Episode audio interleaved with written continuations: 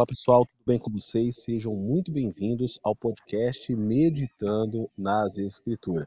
E aqui estamos nós, mais uma vez, para continuar a nossa série, ou melhor dizendo, finalizar a nossa série O Reino de Deus. E hoje vamos abordar um assunto muito interessante, que é como entrar no Reino de Deus ou a forma de entrada no Reino de Deus. Aqui no nosso podcast já falamos várias vezes sobre a questão do reino de Deus e abordamos diversas características desse reino, né? A primeira delas é que o reino de Deus, ele é um reino teocrático, ou seja, ele passa pela vontade de Deus, está centrado na pessoa de Deus.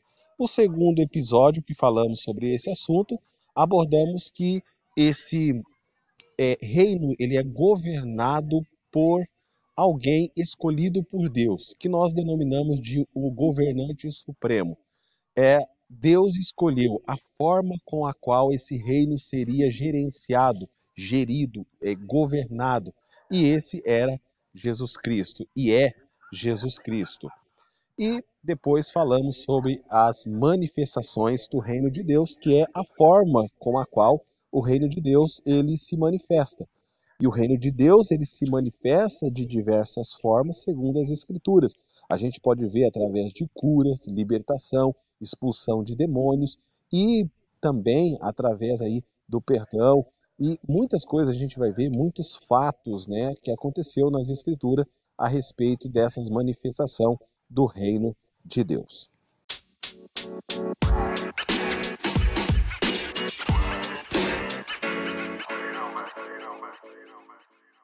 Como eu já disse para vocês, o tema de hoje do nosso podcast é falarmos sobre formas de entrada no reino de Deus. Existem muitos, é, várias características, vários pontos que a gente poderia estar conversando sobre isso.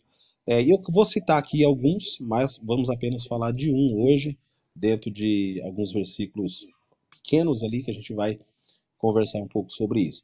O primeiro é arrependimento, perdão, humildade, confissão de fé, novo nascimento e união com Cristo. Mas hoje, especificamente, a gente vai ficar apenas dentro de um texto que é falar sobre arrependimento.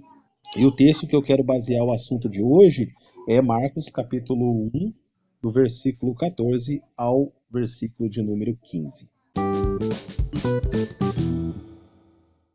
Então o versículo ele começa assim: Depois de João ter sido preso, Jesus foi para a Galiléia pregando o evangelho de Deus, dizendo: O tempo está cumprido e o reino de Deus está próximo. Arrependei-vos e crede no evangelho. Bom, eu quero tentar explicar esse ponto que a gente vai falar sobre a questão de arrependimento, trazendo a explicação aí como se fosse uma espécie de um mapa mental, que é uma forma que você explica, pegando algumas figuras, é um tipo de ferramenta que se usa para estudar. E é uma forma didática também que eu uso para mim poder estudar as escrituras. Então a gente, a partir do momento que você vai ler esse texto aqui, você vai tendo algumas expressões e você precisa olhar para o significado dessas expressões e aí você vai entender o seu contexto. Então vamos lá. Depois de João, então quem é esse João? João é o João Batista, ele que veio preparar o caminho, que estava pregando, anunciando sobre Jesus Cristo, esse que viria, o Cordeiro que tira o pecado do mundo. Então João tinha sido preso. Então Jesus se desloca para a Galileia e Jesus está fazendo algo. O que é que ele está fazendo? Pregando o evangelho de Deus. Então aqui a gente já tem uma expressão, Jesus está pregando o evangelho. Então a primeira coisa é entender o que significa evangelho. Evangelho é uma boa notícia, são boas novas, mas Jesus não está pregando trazendo qualquer evangelho, ele não está trazendo qualquer notícia, ele não está trazendo qualquer boas novas.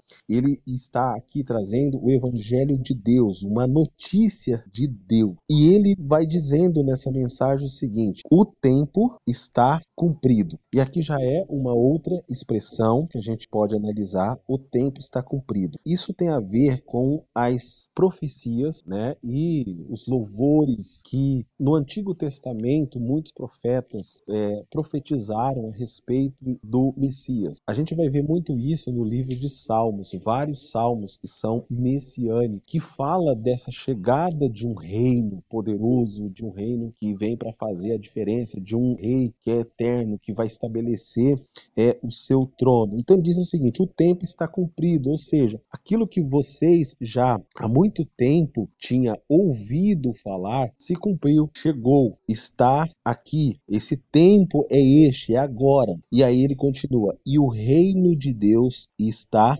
próximo. E aí aqui a gente já tem outra expressão que é o reino de Deus. O que, que significa o reino de Deus? Ele é um sistema de governo centrado na pessoa de Deus, ou o que nós podemos chamar também de um governo teocrático, né, que é centrado na pessoa de Deus. E ele não é apenas um reino centrado na pessoa de Deus. O reino de Deus, ele é um governo que é gerido pelo Filho de Deus, por Jesus Cristo. E ele diz: "O reino de Deus está está próximo, ou seja, ele está perto de vocês. E, e muito mais do que a gente dizer que está perto, é entender que o que Jesus está querendo dizer aqui, que a chegada desse reino é inevitável. Ele vai chegar, o tempo está cumprido, ele está próximo, ou seja, a chegada dele é inevitável. Então, o que é que está acontecendo aqui? Imagina o seguinte, que é um reino que você está vivendo e você tem uma forma que você gerencia a sua vida, o jeito que você quer, ninguém manda em você e você faz o que você quer. De repente, você recebe uma notícia e essa notícia está dizendo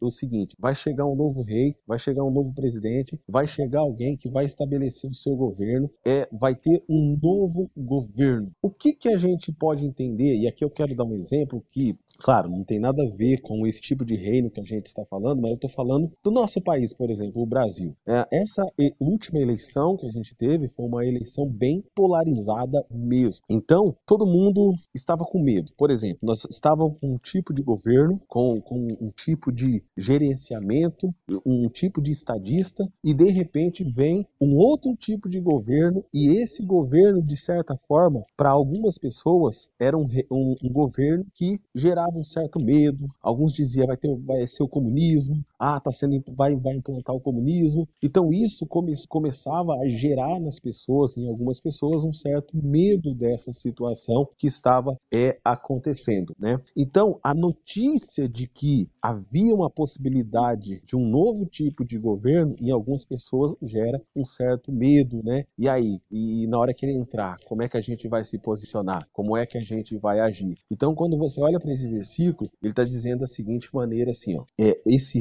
reino de Deus, ele está próximo, ele é inevitável. E aí, na sequência, ele diz assim, ó, arrependei mude a sua mentalidade. Essa palavra arrependimento tem a ver com a mentalidade, né, que você vai ter que criar. Então, você tem todo um tipo de vida gerenciado e de repente você vai ter que mudar a sua forma de pensar, a sua forma de agir, a sua forma de você poder é governar a sua vida. Então, esse reino seria inevitável. Então, a gente vai ter que agora, como eu expliquei agora, a gente teve umas eleições é, bem polarizadas, né? E o governo que muitos temia entrar, entrou. E muita coisa que está sendo implantada, muita coisa que está sendo imposta agora, a gente às vezes está tendo que se adequar a algumas coisas que estão sendo implantadas. Ou seja, aquilo que muitas pessoas temia chegou e agora a gente tem que lidar com essa situação. Quando a gente diz que o reino de Deus está próximo